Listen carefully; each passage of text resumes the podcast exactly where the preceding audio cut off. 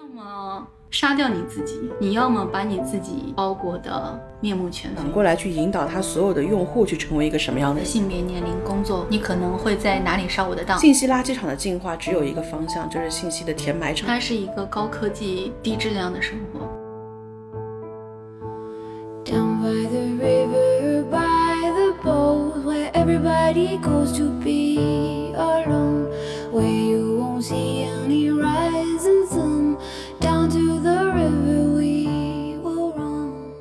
大家好，我是左小姐。大家好，我是葛小姐。我们这一期聊大数据，其实主要是大数据下的人这个题，其实我们蛮早之前就想聊的，但是一直就觉得说这个题可能会有点大。包括从哪方面去说的话，就感觉可能因为你活在大数据下面，所以你每过一段时间，不同的信息给到你，你又觉得会聊的东西又有点不一样。数据的研究，我觉得有三类。第一类的话是生活，就是我们现在很多生活上的选择，然后我们日常的一些行动的一些逻辑，其实都是会被这些数据所影响的。第二个类型的话就是学术研究，很多的一些最终的结果，它其实都是依附在大量的数据之上去提炼、去提纯之后，给出了我们一些比较优化的一些选择，或者说给我们出了一些新的发展方向。其实还有第三种是日常当中我们经常会看到的，关于一些可能我们对于数据的最早的一个分析概念是来自于很多的选情啊、民调啊这样子的。左小姐之前就有给我分享过一个。关于民调背后，可能会觉得说大家出于各种各样的原因去支持一个人，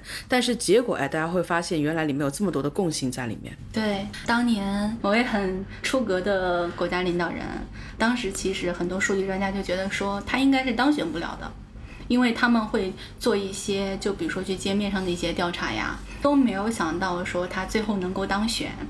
他们做了一个分析之后，发现说，在那些给他投票比较多的这个区域里啊，他们同时有另外一个指数就会比其他的区域更高一些，就是他们在谷歌上面搜索那个以 N 开头的对于黑人的侮辱性词汇的指数，也就是说，你能够发现是哪一些人在给他投票。你在街头去采访的话，去采访那些白人，没有人会告诉你说我我歧视黑人，但是他们面对他自己的电脑，他是不会撒谎的。所以说，你搜索的引擎上面的数据，比你在马路上进行问卷调查的那个数据是要真实很多的。就是我们日常生活当中做出的一些行为选择，对它其实就是汇聚成了我们最终所有人的态度。还有一个例子就是说，有一个叫做大卫·德维茨的一个人，他在写的一本书里面提及到，他对于 Facebook 和谷歌两个网站同时去搜索一个词，就是我的丈夫。然后这个时候他发现，在脸书上面搜到的跟我的丈夫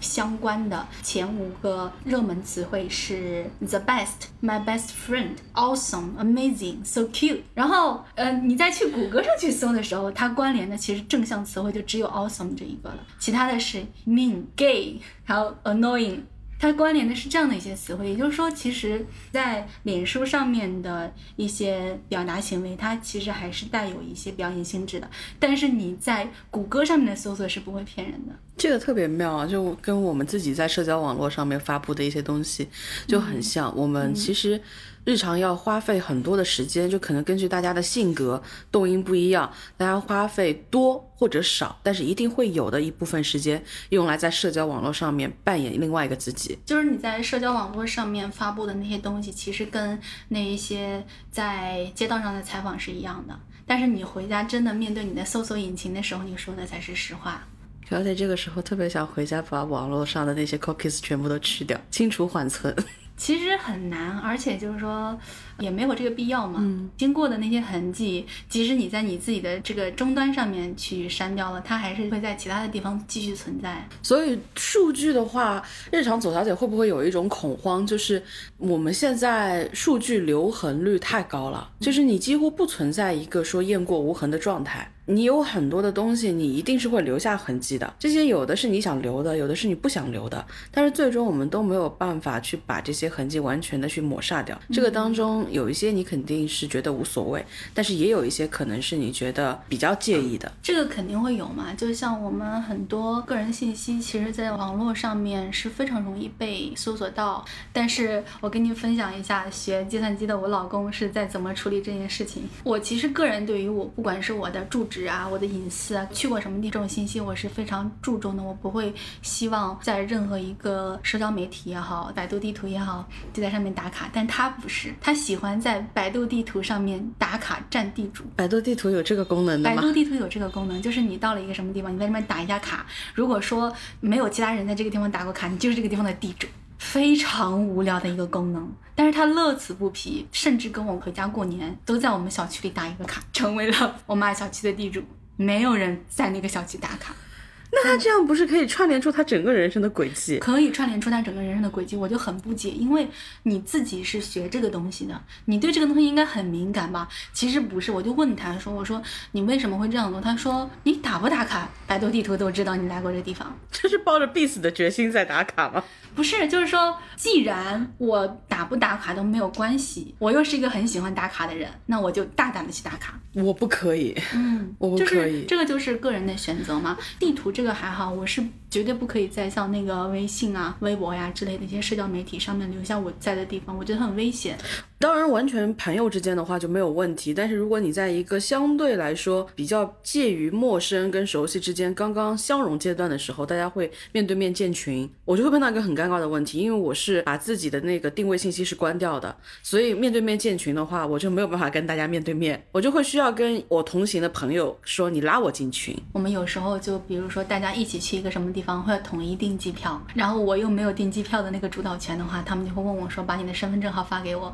我就会把我的身份证号分成三段发给他。我的意思就是你只要不连起来，我这个数据的话还有一定的被保护到的空间。然后呢，他就把这个复制起来连在一起发给我，是这样对吗？Yeah。我何必呢？我何苦来的？有的人他是没有这个敏锐度的。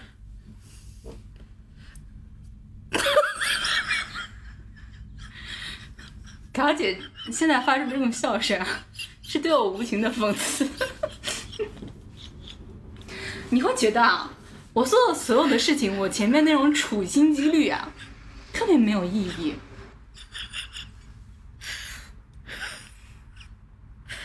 感觉仿佛活在那个微信群一样，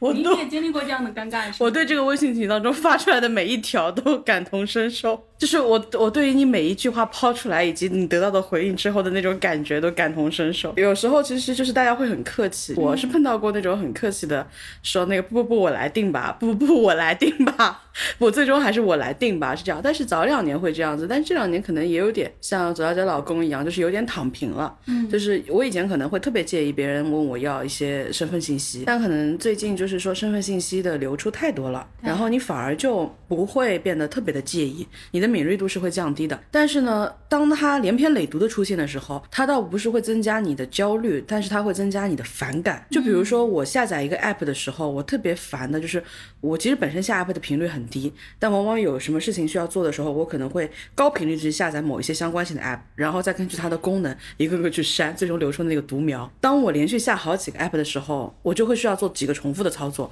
我要下载下来，然后我打开它，它要我绑定手机，它要填入身份信息，然后它会让我设置就是是否允许在应用期间就可以看到我的地理位置，还是说仅此一次，还是永久可以？这个跳过去之后，要使用你的麦克风，使用你的相机，使用你的个人相册，然后在后面的话要要允许你通知他吗？不允许通知吗？然后你要不要再考虑一下设置我呢？你以后还是可以有机会设置我的。到这个时候，它如果不是我的必用的 app，它就会从我的 app 列表当中消失。那我就说你一下，你是预料不到后面会发生这种事吗？你何不使用搜索引擎去看看别人的使用感受，最终在别人的帮助下决定留下哪一个，直接只下载它呢？好的你不相信别人，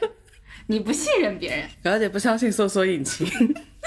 那倒是，那倒是。刚刚当然我们说的其实最主要的是 App 上的那一种让人交，因为 App 会比较直接，你自己去网上去搜索啊，或者是你去注册一些网站啊什么的，它因为获取你权限的东西不会来的这么直给，嗯，不会是这么高频率的，一二三四五连着五个问题来问你，自然就烦了，而且你的警惕性是会提高的，所以 App 它上面就会比较典型，它一下子会让你觉得说我要让渡非常多的个人的信息出去，我才可以获取你的这样的一个服务。但是我们现在有更多的这些你信息的这些掠取，其实是非常隐含的。我们现在去看搜索引擎，我们本能的会对一些自己常用的搜索引擎会有一个排序。比如说，我们就知道说，你跟你人生密切相关的，但凡要你花钱的，但凡让你治病的这些东西，你就不要去用某个搜索引擎。然后你需要去做一些更专业的学术性研究，或者你需要去获取一些更精准的资料的，你可能就会偏向于另外一个引擎。大家其实对这些数据引擎本身的话，你对上面的数据是带有一些不信任的，而他给你的这些信息也并非是说他就是单纯说我不可以给到你精准的信息，而是你明白在这样的一个数据背后有更精准的数据在服务于他，让他知道我给出你什么样的数据对我来说我是得到最大利益的。然后很多的像搜索引擎也好啊，app 也好。它会给你做一个用户画像嘛？你的性别、年龄、工作、你的购买记录、你的购买倾向，你可能会在哪里上我的当？对于有些搜索引擎来说啊，像那种敏锐度高的人，对他来说就是极差的用户；然后那种敏锐度低的人，对他们来说就是一个好的用户。包括像游戏行业，它也有啊，它会了解到你这一个用户的充值偏好。然后像我这种不太爱在游戏里花钱的人，就是一个低级用户了。就是你从来没有在某站上面买过他的大会员，你的代码后面就拥有一个此用户从未花钱购买我们的大会员的特殊的荣耀代码。对他们其实对你的了解是非常的深入的嘛，他们也会经常会给你推送一些他们认为你喜欢购买的东西，但有时候这个功能也很蠢，就比如说他们其实不会去设定有一些一次性购买物品。或者是说我购买了以后，我死后很长时间就不需要再购买的一个物品。比如说我有段时间频繁的在某一些购物网站上搜索手机的话，那说明我想要购买一个手机。然后我就在你这个网站上购买了一台手机，你后面就不需要再给我推送手机了，对不对？但是他们其实像这种东西还是没有做得很好。但我会特别害怕他做的非常好。这个东西给了我极大的安全感。我真的是很怕他已经有一天做到好到他可以。让你觉得你自己在这个数据的世界里无所遁形，因为它那些东西的话，最初给你的感受是你只是在一些消费选择上面，还会给你提供一些选项，但很多东西它是带有一种潜移默化的诱导性的。这种诱导不是像以前我们走在马路上，人家递给你一个传单，你知道他是在推销某些东西，但事实上我们现在得到的很多讯息，你都不知道他是在推销。以前早些年的时候，你可能说只有是传统广告业的人，或者是这个业态的人。他会知道说有很多它是软广，有很多是植入。但是我们现在的生活，所有的人无比习惯我们生活有那么多的软广，而且我们会很开心的去比较说，哎，这个广告的植入很高级，嗯，这个的植入很不硬，哎，这个贴片做的非常的恰当。我们太习惯这些那让我们无所遁形的东西，以如此自在自由的方式进出我们的生活了。我觉得我们对于这种习惯是让我很害怕的。而且有的时候我会看到说，这个列表里面确实有很多我特别关注的、特别喜欢的东西的时候，我是会有一些本能的害怕，就跟左小姐其实是有点类似的。我觉得她太了解我了，有些东西她甚至当她想在我前面的时候，我举一个不恰当的例子，我可能只是对男演员 A 跟男演员 B 分别有一些好奇，她就会推送我一个男演员 A 加男演员 B 的一个混剪，在那一刻的时候，我我会对这个页面会稍微有一点抵触。你说人家服务你到位吧，人家是服务你到位的，我投喂你一个那么好的，对吧？那肯定是你是你下一步的一个选项，但是我就会害怕说它会是一个信号，让我进入到了很多我自己没有办法自我把持、自我控制的一些东西进去，会越来越多的。而且我们这些数据现在它其实呈现的方式花样越来越多。比如说我们日常在购买一些机票，在购买一些其他的生活类服务的时候，以前大家也被曝光过，就是说我如果短时间之内在某一个 app 上面频繁的去输入地点 A 到地点 B 的这个机票的话，你就会发现这个机票的价格是会逐步上涨的，它会增加你的一种焦虑感。我一定要快点买了，再不买我这个机票价格就要涨了。但是等你退半天，你再回来看，哎，这个价格又跌回到我最初的搜索的价格了。这是一个很渣的技巧，但是又极其实用的一个技巧。我们身边这样的技巧非常非常的多。我们以前的很多的销售话术是更为直观的，但是现在这些销售的话术都躲在了这样的一个数据背后，用一种更加精准科学的方式到达我们的生活。你知道，我因为对于这些东西很介意，像某宝的猜我喜欢。我是真的都很喜欢。发现这个事情之后，我觉得说，我首先我不应该在一个购物网站上面浪费那么多的时间。其次，我喜欢的东西我也不一定都要拥有嘛。但我又真的都很喜欢怎么办？我就很害怕我养成说我特别喜欢看菜，我喜欢这个功能这个习惯。于是我会定期的搜索一些我不喜欢的东西。有时候我会搜索一些棺材呀，也不是说我非要怎么样，就是我去搜索这些东西之后，我会迷惑他，他会不太知道我是一个什么样的人。陷入跟产品端的鏖战，对，人家也不缺你这一个用户，然后你却在精心的对付他。这些东西并不只在于你的消费选择当中，我不知道别人是怎么样的，但至少它会让我觉得很有压迫感的，绝不仅仅是因为他在生活当中给我提供过于便利的服务，我就害怕他、畏惧他，是这些东西对你人的行为的潜移默化的影响，是让我感觉到害怕的。比如说，我们现在看到那么多的用很不尊重的词去概括，就是网红脸。那么为什么这些人他会统一的形成一个网红脸呢？你单纯从一个审美角度上来说的话，它不构成这么普遍的一个集中的群像的，是因为。现在的整个网红，它已经成为了一种工业体系，它是一条完整的产品流水线。他们有很多的人背后有工会，有各种各样的一种产业依托在。然后这些产业他们会利用现在所有的他已经铺出去的这些数据，他会明白说什么样的人是最精准符合受众口味的。我要让这个小姑娘在最短的时间之内帮我带货，得到最大的这样的一个反馈。那最好的方式就是我通过用户画像，通过我所有的数据，让他知道说我变成什么样才是最喜欢的。那比如说我就是要这样的一个半永久的眉毛。我就是要这样子一个刀劈斧凿的眼皮，我就是要这样的一个横看成岭侧成峰的鼻子，他就是得这样，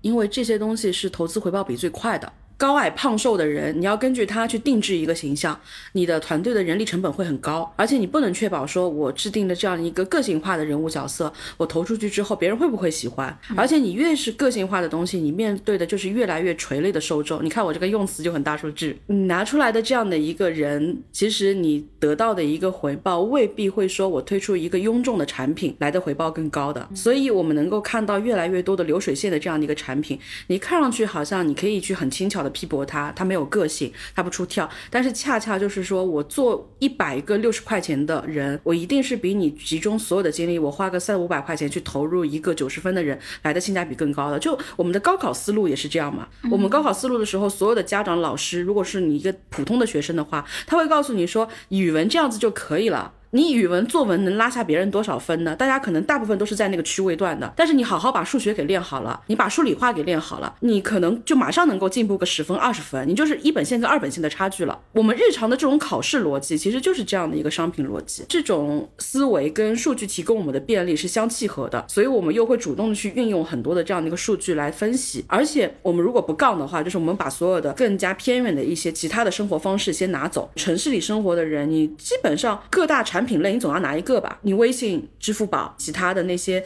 电子化的这些产品，你手机总要有一个吧？你手机现在有的话。你总要起码有几个应用吧？几个应用里面，你总要有几个服务商吧？这几个服务商里面，总有几个是跟网络相关的吧？那你只要但凡是跟网络产品相关的，那你难免就会成为它用户画像的这一部分。你贡献出去的这些数据，它又倒退回来说，它会变成你自己受益或者说是被受益的这样一部分。我们有很多的短视频类的这些东西，因为这两年大家用短视频用的特别的多，那短视频在这一块又几乎是登峰造极的，所以给我们的这种感觉就会特别特别的明显。你想，用户量最大的短视频，他们往往就是用户信息。的掠取以及用户信息的反馈做的特别特别好的，身边有一个例子是特别有意思的，就是我们有一次一起出去玩的时候嘛，因为我是没有抖音的，我当时正好要去做一个采访对象功课的时候，这个采访对象的大部分受众是在抖音上，所以我就正好朋友在旁边，然后我就问他借了一下，我说你借我呃搜一下这个人的账号，我就拿过来的时候正好是发现页嘛，我就下意识的上滑了，然后我连滑两下之后，我朋友顿时就着急了，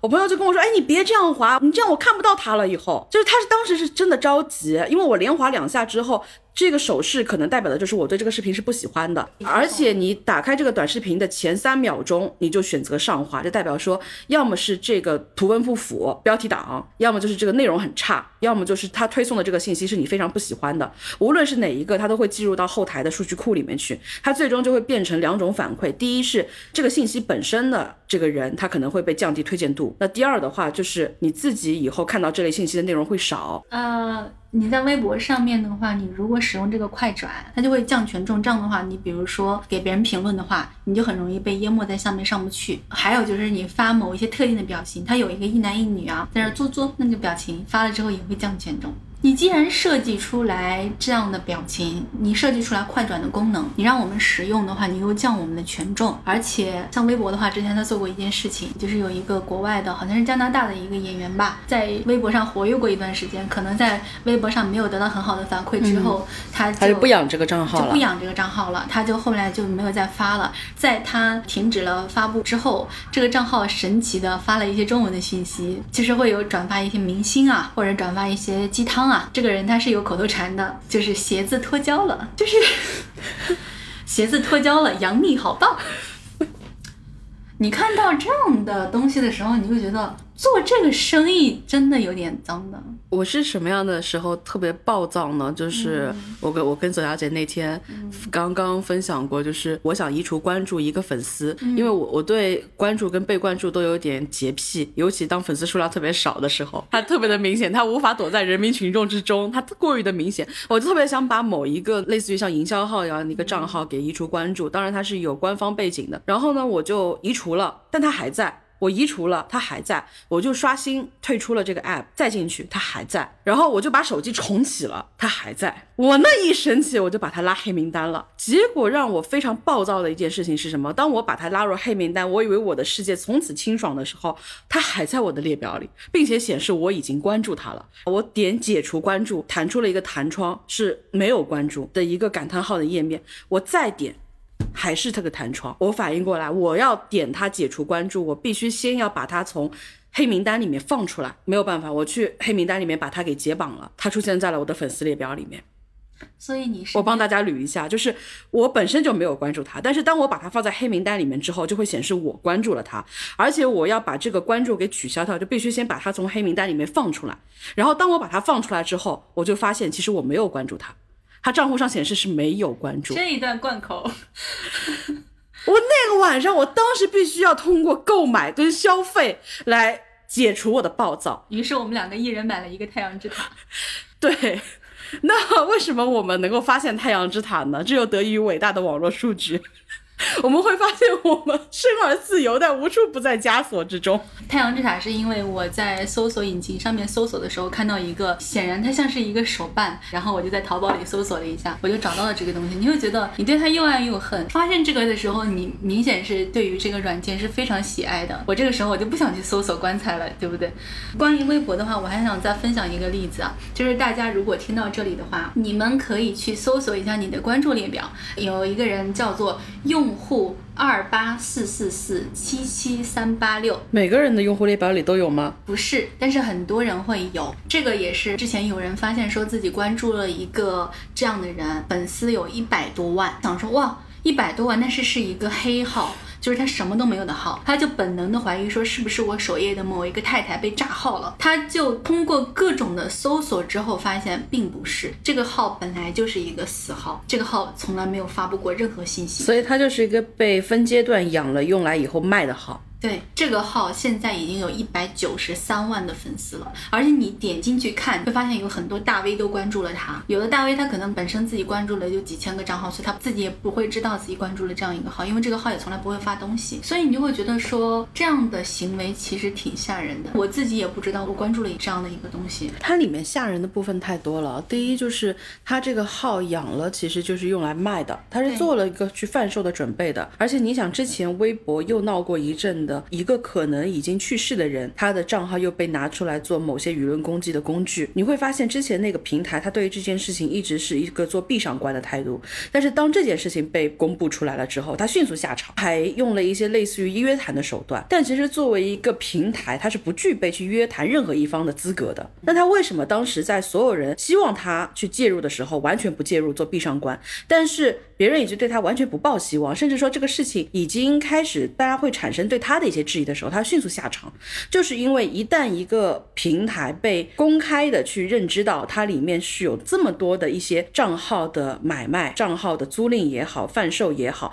当这些账号本身成为某些可售卖的工具的时候，对平台本身的影响就太大了。当然，这个事情本身也让我觉得说非常的恶劣，你没有尽到一个管束跟正常的去管理的这样一个义务，你做事这。些恶一步步成长起来，然后你只有当自己引火烧身的时候，你才试图去管理它。这个是非常非常典型的资本的一种运作方式。就是我知道这个东西是有问题的，但是我不会去管它，因为我的赔偿金足够去赔可能发生事情的这个概率。像这样的一个类似的平台上面的话，我们现在每一个平台，我们生活当中，哪怕你不做这一行，你也知道我们现在有一种大的类型机构叫做 MCN，他们培养了大量的具备发声空间。的我们所说的意见领袖，所谓的网红，那这些人的话，他本身就作为一个个更加具象的数据载体，它们是由数据催生出来的，然后他们会诱导更多的数据导入进去。这个本身是一个空对空的东西，但是我们就是在这样的一个虚空当中去完成我们的对话，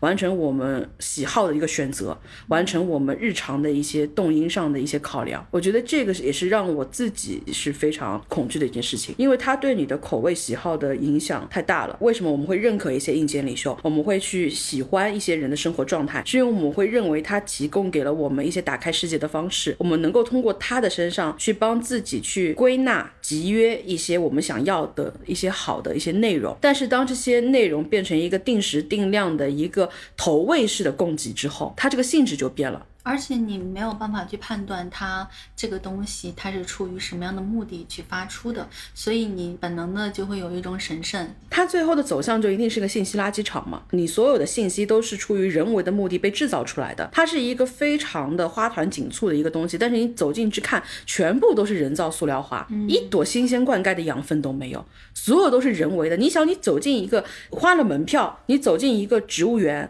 然后你发现这个植物园里面所有的东西都是塑料人工的假花，那一刻你想去投诉，但你发现那个投诉方是一个人工机器人，找不到那个你你都找不到一个人工客服去回应你。我有很多跟机器客服吵架的经历，真的是。而且现在你去判断一个企业做的好跟不好，做的大跟不大的最好的办法，就是你去看它的客服人工的比例占多少，对它的客服外包有多少个层级，这个是最好的、最简单的去判断一个企业。你这样说，一个企业有没有良心，就是不会的。现在大家不是这么做事情的。我们去看到很多的用户啊，我们现在有这么多的高精尖的技术人员，我们完全是可以把一个网页做得流畅的。而且很多的投诉量大的一些载体的话，除非你像某一个数字站一样，购票数字站一样那么特别的一个存在，基本上你到了这个体量，你是一定可以把这些东西是做的至少流畅是没有问题的。但我们会发现某一些客服页面它就是难用，然后就是打不通。而且是这样的，但凡啊，你跟他发了一个消息之后，你不会一直在这个页面等他嘛？等个二十分钟过去之后，他会回你，然后他回了你之后，这时候你如果没有在三分钟之内赶紧看到，赶紧回复他，他就会把这一个你的对话窗口关闭。有一些人的话，他就是会试图用一些车轱辘的话来滚，反复滚，反复滚，滚到你对这个话术暴躁。然后有些人就会口不择言，那口不择言之后，你就对他进行了某种辱骂，这个诉讼就是对这个投诉就是自然而然就到此为止了。还有一些就是电话，他们会在等待的过程当中故意把一些电话语音设置的很尖，嗯，就是这个可能左小姐就会更敏锐一些，对就是我们明显能够发现，我们在打一些客户电话的时候，在等候期间，他放给你的声音是非常粗粝的。对对你明明这首歌是可以自然的放出来的，但是你就感觉这个声音特别的尖锐、特别的粗糙、特别的难听，难以忍受。所以通常这个时候我会外放，我没有办法接受这个声音在我耳边出现，它就是让你难受嘛。你难受，你就会挂机，你就会暴躁，你可能就会没有办法合理的去完成你的诉求。而且很多客服他说的话很阴阳怪气啊，这个不是我们产品的问题呢，亲亲。就是有一种讽刺的感觉。对，我刚开始是觉得说可能是礼貌变味儿了，就后面我觉得说就是阴阳怪气。他是被数据推想出来的一种应变的方式。他会明白，数据会教会他我怎么样做是性价比最高的。其实针对数据背后这一系列的概念背后，就是两个字，就是优化。然后从最原始的这个数据的概念出发，然后一直到现在，就会发现它的这个优化，它最终优化的对象变掉了，不是我们了。而且你会感觉到它很多的那种优化，它其实是为自己服务的，不是为客户服务的嘛。就比如说我们现在每一个 app，它都好像是一个孤岛，它之间互相之间跳跃的门槛很高。就比如说我在某一些聊天软件上面给我的朋友发送一个就是像微博这样的平台上面的东西的话，他点进去，他其实是没有办法以一种舒服的形式看到这个内容的。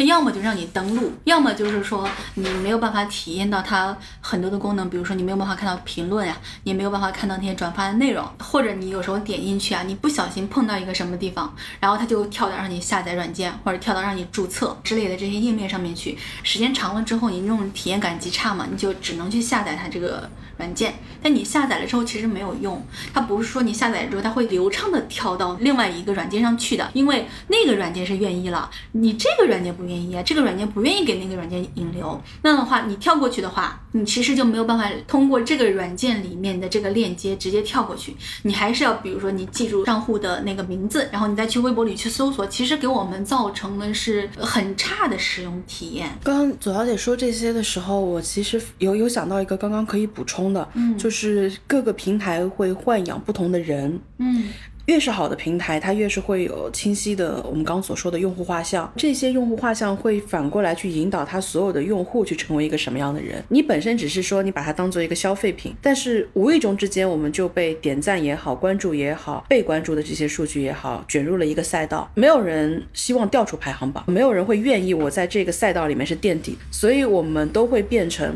自动或者不自动的在为一个平台打工。这是我这两年特别明确的一个想法。数字劳工嘛，就是我我们应该是内容的生产者，或者是内容的消费者。但是现在，无论是这端口的哪一个端口，我们都变成了在为盛载这些内容的平台在走打工。而且我们不断的被平台去教授说我们应该怎么样去做。平台会告诉你说，你看这个东西它在前几秒的跳出率是高的，所以你前几秒应该怎么样去做。你看你的用户画像在这个地域的人就是多的，那这部分的人他可能就是喜欢你跟他去交流这些的。然后你看你标题这一部分字数比之前要少了很多，你就不利于在一个那么小的信息页去表达你的态度，所以你应该把你的标题怎么怎么样，有那么多的所以应该可能这样做会更好之后，这些东西就慢慢变味了，你会不自觉的就被数据异化了。更简单的方式就是你就被这个数据给绑架了。我们不是每个人都需要成为李佳琦跟薇娅的。当你看到你的周遭所有的全世界都所有人进入到一种直播卖货的一个狂潮当中去的时候，其实你会觉得说，我是不是错过了很多？就我好像错过了当年的股票热，我错过了当年的开店热，然后我现在应该用我自己能够握住的东西，我去做这样的一个窗口期。但是不是每个人都需要去把握每一个风口的？风口之所以能成为风口，是因为它堆压了太多的人在那座山下，是所有的人层层累积的那些东西，是我们给他的那些血肉之躯堆出来了一个所谓的风口，是我们所有的消它其实是堆出来。的一个风洞，风力非常强，但是这个风要刮到什么地方去呢？你其实也不知道，它不是大自然的风。它像是一面旗帜，然后让你去看到了一个回报率很高的，也能够带给你去一些某种程度跃升的一些东西。但其实那种环境特别难受。一个正常的生活着的人，他不应该是一直在比赛的。嗯，从我个人来讲的话，舒服的状态是什么？是我今天需要运动，我去跑跑步；我现在需要吃饭，我就坐下来吃饭；我今天放空，我要看看书，我就看看书。一个人不可能永远在跑步，你会心肌梗死的，你会猝死的。但是我们现在的生活状态就是越来越接近于每个人都在跑步，希望去奔往前方的那个方向，去抓住自己人生跃升的这样的一个气口。我们太多人折在这个赛道里面了，真正受益的是这个赛道，而不是我们这些奔跑在赛道上的人。也许在我们进入到这个东西之前，我们是明白自己想做什么的，我们是希望说我们去可以去传达些什么的。但是到后面，他就会告诉你说，你这样做性价比是不高的，这样做你是没有用户的。他会更用更巧妙的方式来告诉你说，你看你想把你的东西传达给你的用户，但是你不把自己做到一个更高的位置，你你的用户在哪里呢？这些用户又怎么能够看到你呢？好，那你就要慢慢的去学习怎么样去抵达你用户的这些技巧。这些技巧是谁来告诉你的呢？这些技巧就是用数据。来最直观的告诉你，数据是最简单的算法，它会用这些算法来告诉你去计算一个最好的付出回报比，你就变成了一道语文作文题，变成了一道数学题。我还很讨厌一个东西，就是说，其实某一些 app 他们是没有权利给我们打分的，但是有一些 app 它在做一个信用分这种事情，不管它是一个我们存储金钱的平台，还是一个社交的平台，它都在给我们做一个信用分。你是什么政府机构吗？这种行为是有点越轨的。但如果不加以控制，越轨的行为一定是越来越多的，因为数据的疆域是人拓展出来你只有过了界，你才会知道我越界了。所以这条界限究竟怎么样？而且这条界限也许是被不断在向外延伸的，你的容忍度一定是越来越高的。但是这个容忍度带来的这个危险值也是会特别高的。我突然想起一个让我曾经很反感的事情，就是某个蓝色的金融软件曾经试图做过社交，它拥有我刚刚说的那个信用分嘛，嗯，它做了一个社交平台，女性都可以随便的进去，但是男性你需要达到某一个信用分之后，你才能够跟里面的女性产生对话。我感觉我们全部被当成是一种商品来提供给那些信用分高的男性，我觉得这个东西非常可怕，你没有这个权利。但是像这样的商品逻辑其实是越来越多的，只不过它的区别在于它有些挑明了，有些没有挑明，有些你看得明白，有些可能你要过一会儿你才回味得过来。我不知道葛小姐有没有看过《黑镜》有一集，就是呃，所有人他的生活在一个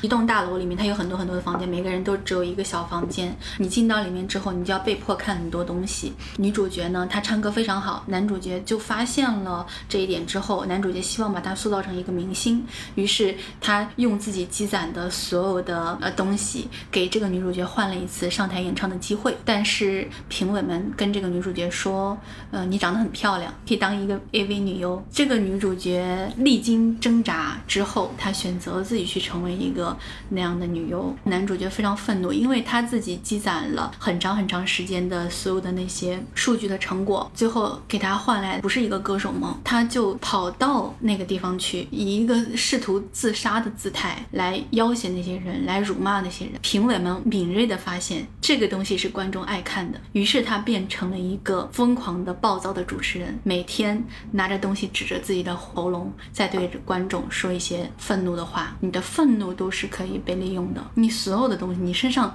每一个东西都是宝，每一个东西都有它的吃法。当你发现鸭脖子啊、猪下水啊这些东西都是菜的时候，你会觉得很恐怖的。这些东西平时不会觉得有什么，甚至你觉得它带给你便利，但是我觉得现在它确实是越来越有一个异化的一个倾向了。所以其实啊，我们在这种环境里面，我们也无能为力。所以这个时候，你其实作为个人来讲，我会去想一想，我要去怎么对抗这些东西。就是我不知道葛小姐有没有发现，我其实已经不太发朋友圈了，我很少很少发朋友圈。就我不发朋友圈，其实是一种方式，因为比如说，当我刚认识了一个新的人之后，比如说工作上的伙伴呀，我不太知道要怎么跟他沟通的时候。我可能去看一下他的朋友圈，看他平时的行文方式，他发的照片，我就能够对他有一个很大致的了解。我觉得这个事情又很便利又很可怕，因为我不太希望别人会对我有一种这样的了解。那么我就不发了。我在这片数据的海洋里是个空白的话，那我们就可以用最原始的形式去见面。你看不到我的，我也不去看你的。我有时候在微博上面我会发表一些东西，但是也是很只言片语的东西。我不太会把太多我觉得呃我个人的东西都展现在同一个平台上。我觉得这是对于个人的一种保护。对于我这样的缺乏安全感的人来说，我觉得这是一个比较好的方式。还有一种方式啊，就是像我老公那个方式，把你的这片海洋打造成一个数据的海洋。太多的数据充斥在你的这个空间里的时候，你又摸不透。你每天海量转发各种信息，什么东西你都关心，然后你把你真正感兴趣的东西融在你那中间。今天这期谈话有一个特别乌托邦的结局，特别的你要么美丽新世界一般的结局。你要么杀掉你自己，你要么把你自己包裹的面目全非。以前我们觉得很多的话题都是停留在科幻小说上面的，当我们技能值被点亮越来越多了之后，其实有很多停留在科幻小说的话题，它必然的是会向我们的现实去延伸的。有很多的东西，其实也许过去很多年之后，我们再回头看，我们会发现我们在某一个节点就应该做出限制，做出选择。有一些内容，如果说当我们身边所有人都充斥在一个信息的垃圾场之后，信息垃圾场的进化只有一个方向，就是信息的填埋而我们都会是被填埋进去的那一部分的。我们生活在一个赛博数据网络里面它是一个高科技低质量的生活三零三零一一三九四三一三四一